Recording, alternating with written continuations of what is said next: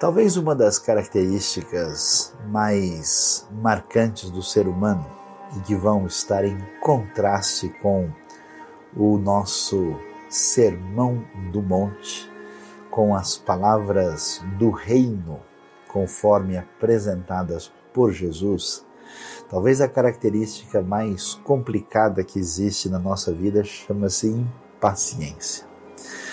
Geralmente nós queremos qualquer coisa que atenda aos nossos interesses e às nossas necessidades, nós queremos para ontem. E praticamente exigimos o nosso bem-estar a todo custo.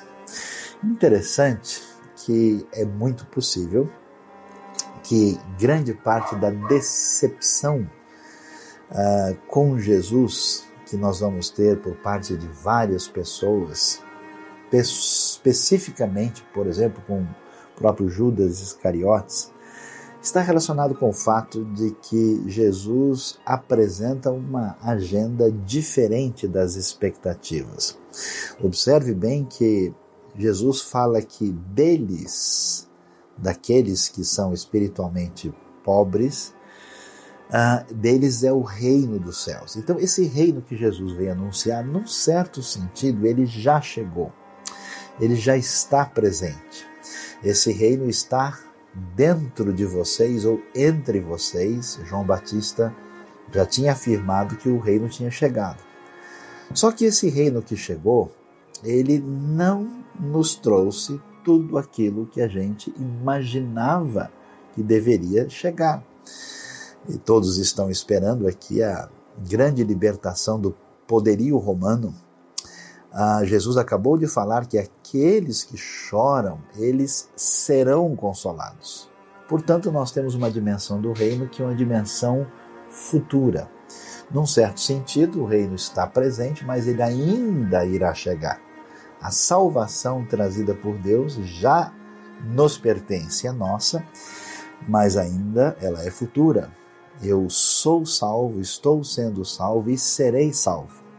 Então, essa tensão que aparece, uma tensão dialética entre o reino que chegou e o reino que vai chegar de maneira definitiva, é um dos elementos interessantes, valiosos e importantes para entender aquilo que Jesus quer ensinar quando nós demos Mateus e os evangelhos de modo geral, além do próprio Sermão do Monte.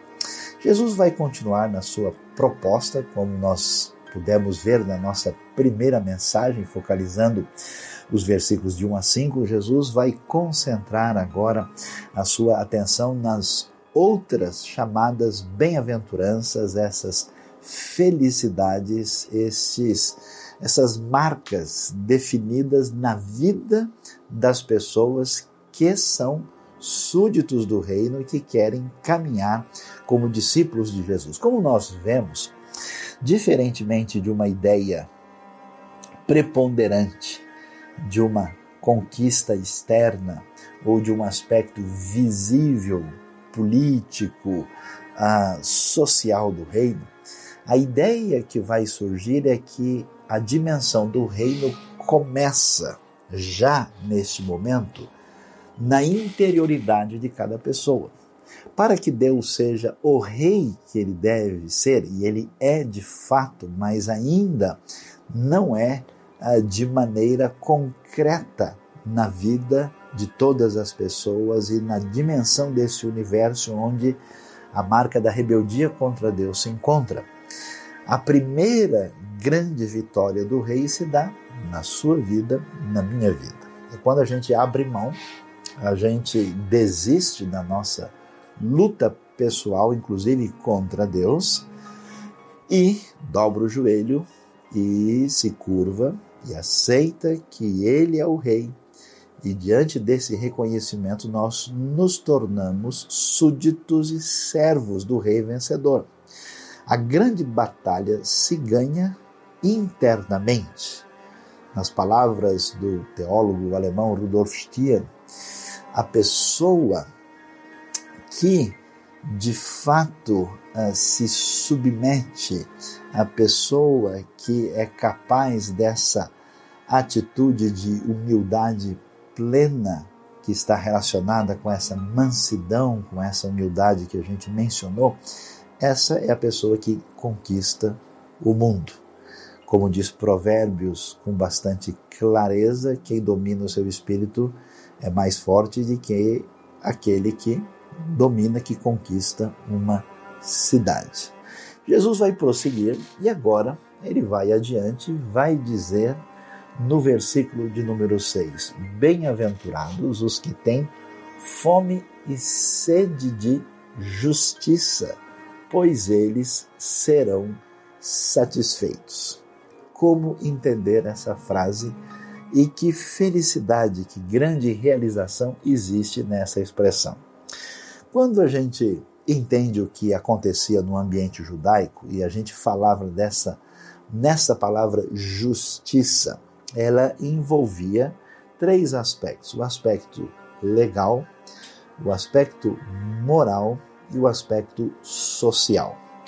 Não deve ser difícil entender que justiça no sentido moral tem a ver com o conformar-se à lei divina, o não a desprezar e transgredir, por exemplo, os dez mandamentos, um conformar-se à vontade de Deus e ser uma pessoa correta, justa, que atende essa justiça que deve atingir a vida de todo mundo. Essa dimensão moral, ela tem a sua repercussão dentro da esfera legal na própria sociedade. Ou seja, se nós temos uma realidade ética adequada que é subjacente à maneira como a nossa vida se organiza, então nós devemos ter um sistema que regula a sociedade, que é fundamentado neste elemento uh, essencial que coordena e permite a vida de todo mundo. Essa dimensão de justiça que aparece na Torá, e nós vamos nos lembrar aqui, muito importante para entender Mateus e especialmente entender o Sermão do Monte, Jesus está apresentando a sua mensagem para o contexto judaico. Por isso, Mateus, além do que nós vamos encontrar na mensagem, nas mensagens que temos no Sermão do Monte, nós temos junto com ela cinco grandes discursos em Mateus, ou grandes sermões, vamos assim dizer. Eles nos lembram dos cinco livros da lei, da Torá, do Pentateuco. E da mesma maneira como as palavras mais importantes que nós vamos encontrar na Torá foram ditas no monte, no Monte Sinai, aqui está Jesus, uma espécie de novo Moisés, trazendo os seus cinco discursos e as suas palavras de importância proeminente vão aparecer também nesta mensagem que é Sermão do Monte. Por isso, esse aspecto legal, esse aspecto moral, esse aspecto de justiça é tão valioso e tão importante. Esses aspectos se desdobram para a vida social. Por isso, uma das coisas mais valiosas enfatizadas na lei e que tem um desdobramento ainda mais acentuado quando a gente lê os profetas, tem a ver com a ideia de justiça na sociedade. Ou seja, a lei de Deus que diz que só Ele é o Senhor, Shema Israel Adonai Elohim Adonai Echad. Ouve, ó Israel, o Senhor nosso Deus, o Senhor é um, é único. Se só Deus é o Senhor, quer dizer que ninguém mais pode ser. Isso esvazia o poder de todos os pretensos poderosos e dominadores desse mundo. Isso estabelece uma relação de igualdade entre as pessoas. Todos são criados à imagem e semelhança de Deus, todos estão submissos a esse mesmo Deus. Isso significa que essencialmente todos são iguais, o que clama por uma justiça igualitária na própria sociedade. Por isso, diferentemente do que aconteceu no mundo antigo, os textos bíblicos, os textos do Israel antigo, são os únicos que vão se preocupar com viúvas, com órfão, órfãos, com pobres, com necessitados, exatamente com este enfoque diferenciado de uma justiça de Deus contra a opressão, a maldade, como era realidade nas grandes potências do mundo antigo, como nós vemos no Egito, na Babilônia e também no mundo romano da época de Jesus, onde 60% da população era escrava. O que, que acontece? Há uma necessidade de justiça no mundo. Justiça por causa da maldade e da opressão. Justiça para que a maneira como se organiza a nossa sociedade seja pertinente aos mandamentos de Deus. A Torá tem 613 mandamentos. Os dez mandamentos resumem estes elementos mais importantes da ordem de Deus no mundo. E Jesus vai dizer que amar a Deus sobre todas as coisas e ao próximo como a si mesmo resume a essência do que significam todos esses mandamentos. Então, em função dessa perspectiva social, dessa perspectiva legal e moral, qual é a grande dimensão que envolve a pessoa que passa a seguir a Jesus e está alinhada com a proposta do rei. Quem é feliz? Quem vai ser vencedor? Quem é que vai conquistar de fato que deve ser conquistado? São as pessoas que, em vez de terem sede de poder, em vez de sonharem que um dia serão famosos, em vez de correrem atrás das coisas que os gentios correm, essas pessoas não aceitam ver crianças pedindo debaixo do viaduto. Essas, essas pessoas se revoltam quando ouvem falar de imoralidade, de pedofilia e de crimes horríveis. Essas pessoas têm o seu coração machucado quando vem a desordem no mundo. Por isso, a fome a sede, aquela coisa que toma o coração dessas pessoas, envolve um dia em que a justiça vai chegar. É uma espécie de santa revolta contra o mal, e da não aceitação das coisas do jeito que elas são.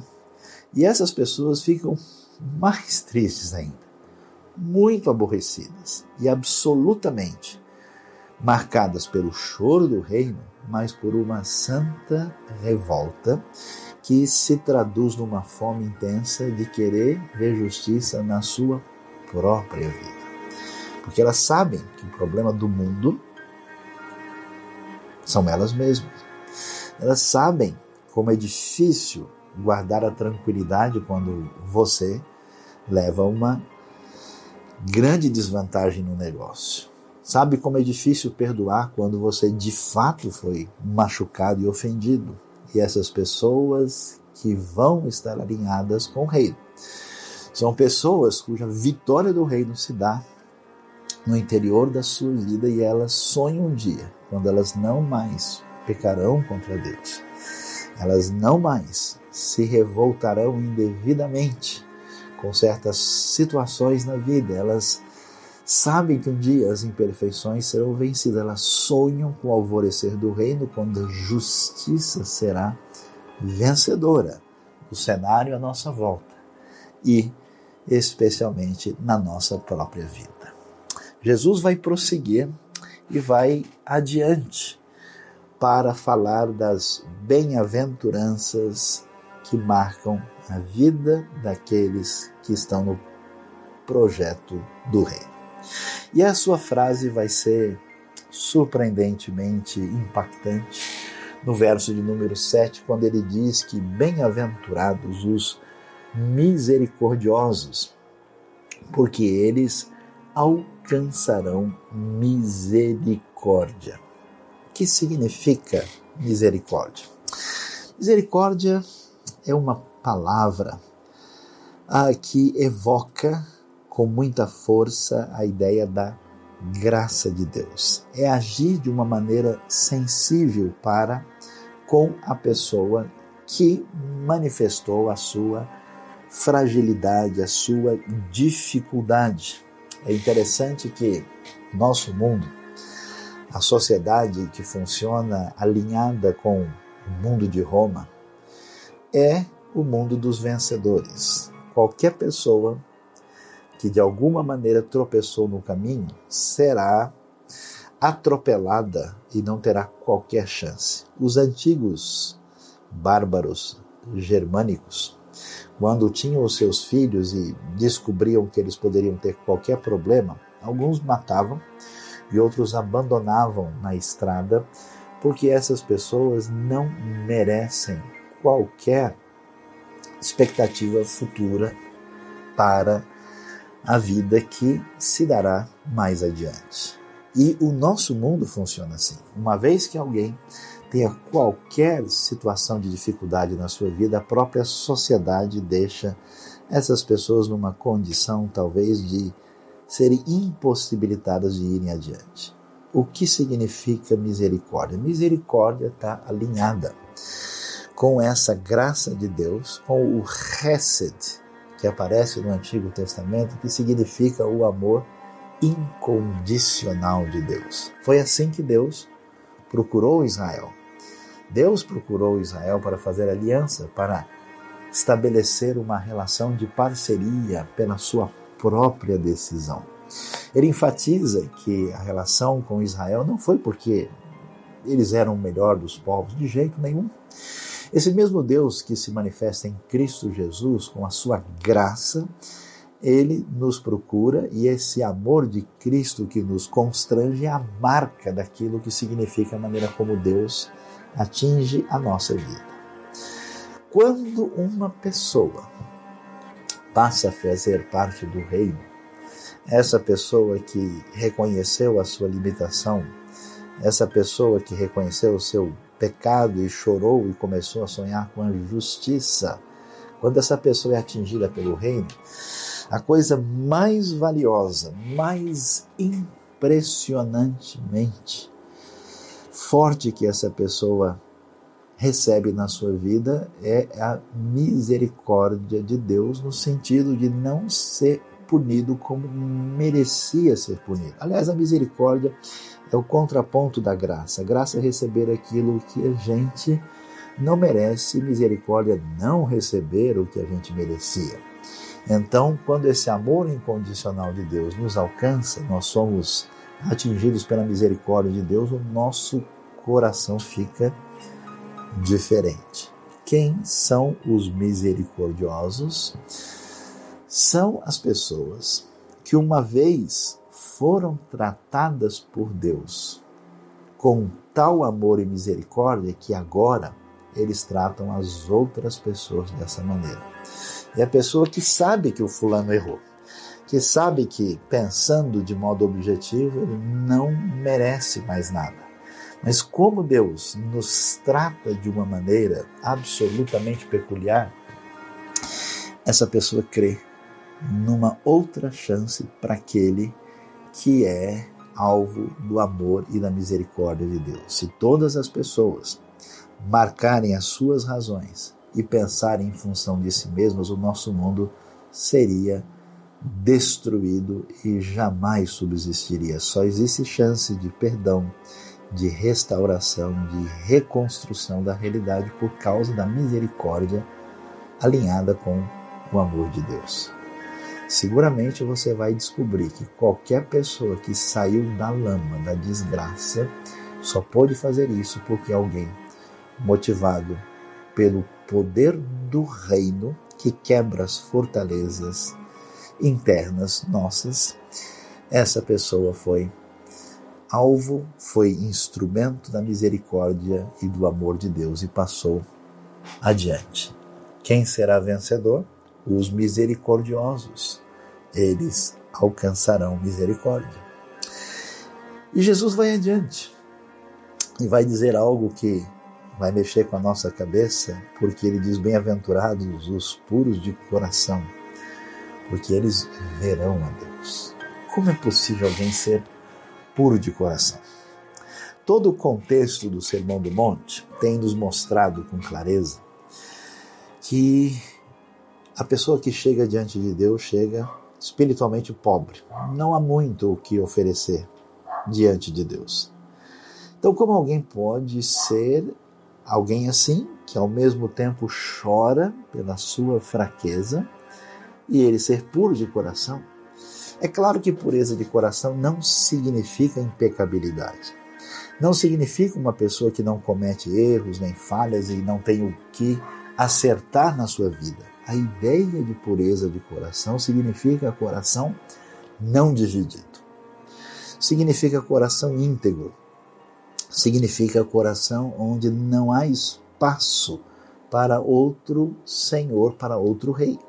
Se nós estamos reconhecendo que Jesus é o Rei e estamos nos submetendo a Ele, isso significa que só Ele pode ser objeto total da atenção e da dedicação do nosso coração. E aí nós começamos então a entender os puros de coração são as pessoas que de fato desistiram das outras referências como possíveis referências que podem ter espaço para dividir com Deus na nossa vida.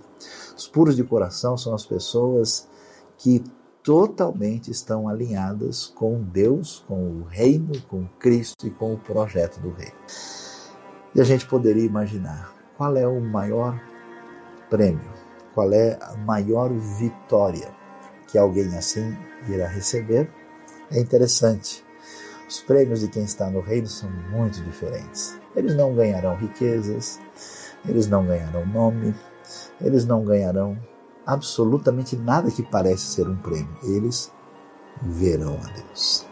Moisés, no auge da sua comunhão com Deus, quando Deus pergunta o que ele deseja, ele diz: Senhor, eu queria ver a tua face, o teu rosto. Deus diz: não é possível ver e ficar vivo. O hino antigo vai nos dizer: hei de ver meu redentor. Junto dele, sim, um dia eu hei de estar.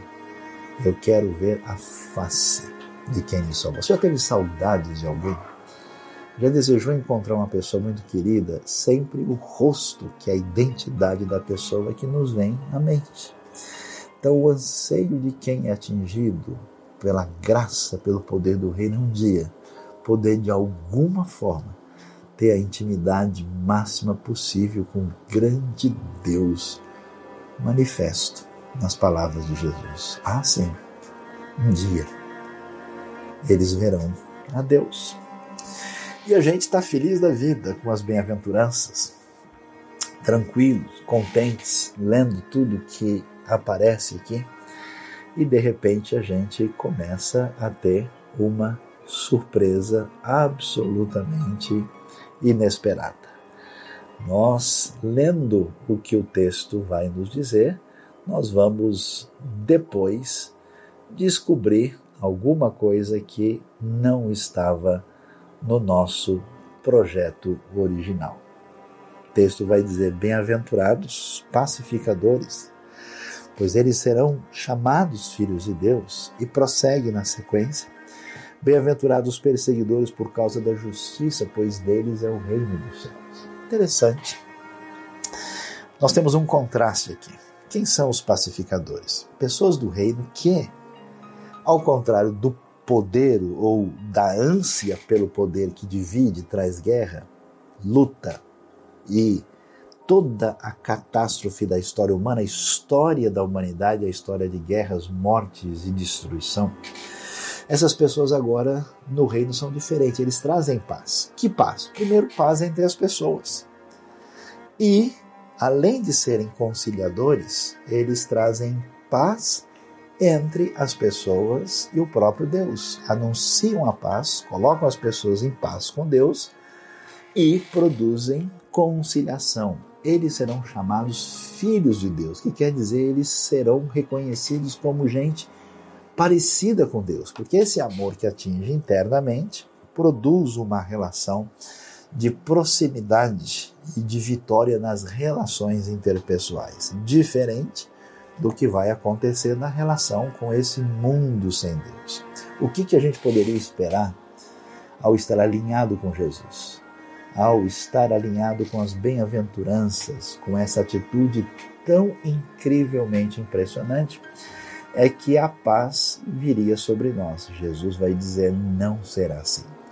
Os pacificadores, aqueles que estão alinhados com o reino de Deus, essas pessoas serão incompreendidas. E aí vem o grande desafio, que certamente surpreende aos discípulos e a mim e a você. Porque essas pessoas serão perseguidas por causa da justiça e elas têm como garantia o reino de Deus, o reino dos céus. Isso talvez atinja a vida de tantas pessoas que imaginam por que se alinham ao reino serão bem recebidas e bem reconhecidas. Quando alguém luta contra aquilo que é padrão, quando alguém nada contra a maré, em vez de ser bem recebido, será severamente rejeitado e criticado. Foi assim que aconteceu com a história dos profetas. Jesus disse com clareza: escuta, como é que foi que vocês receberam os profetas do passado? Estevão, quando confronta a liderança religiosa, diz: qual dos profetas vocês no passado não mataram? Por isso, Jesus vai convidar a gente a fazer uma festa muito estranha ele vai dizer: Bem-aventurados serão vocês, quando por minha causa os insultarem, os perseguirem e levantarem todo tipo de calúnia contra, contra vocês. Alegrem-se e regozijem-se, porque grande é a sua recompensa nos céus, pois da mesma forma perseguiram os profetas que viveram antes de vocês. Então, na hora do sofrimento do reino, é hora de comprar um brigadeiro, um bolo, fazer uma grande festa, comemorar a santa perseguição que pessoas alinhadas com o reino haverão de sofrer. Enquanto o reino não chega vitoriosamente e não traz a grande e total vitória divina, a realidade será do jeito que Jesus disse. As pessoas alinhadas ao reino devem perceber que elas não serão entendidas nesse mundo sem Deus. E para encerrar, vale mais uma vez ler aqui a mensagem para nos mostrar de maneira mais vívida e contemporânea como essas palavras ligadas ao reino aparecem aqui. O texto diz: Abençoados são vocês que sentem fome de Deus. Ele é comida e bebida é alimento incomparável. Abençoados são vocês que se preocupam com o bem-estar dos outros na hora em que precisarem de ajuda, também receberão cuidado. Abençoados são vocês que puseram em ordem seu mundo interior, com a mente e o coração no lugar certo. Assim vocês poderão ver Deus no mundo exterior. Abençoados são vocês que conseguem mostrar que cooperar é melhor do que brigar ou competir. Desse modo, irão descobrir quem vocês realmente são e o lugar que ocupam na família de Deus. Abençoados são vocês cujo compromisso com Deus atrai perseguição. A perseguição os fará avançar cada vez mais no reino de Deus. E isso não é tudo. Considerem-se abençoados sempre que forem agredidos, expulsos ou caluniados para me desacreditar. Isso significa que a verdade está perto de vocês o suficiente para os consolar, consolo que os outros não têm. Alegrem-se quando isso acontecer, comemorem, porque ainda que eles não gostem disso, eu gosto. E os céus aplaudem, pois sabem que vocês estão em boa companhia. Meus profetas e minhas testemunhas sempre enfrentaram essa mesma dificuldade. Deus abençoe sua vida. Deus abençoe seu coração.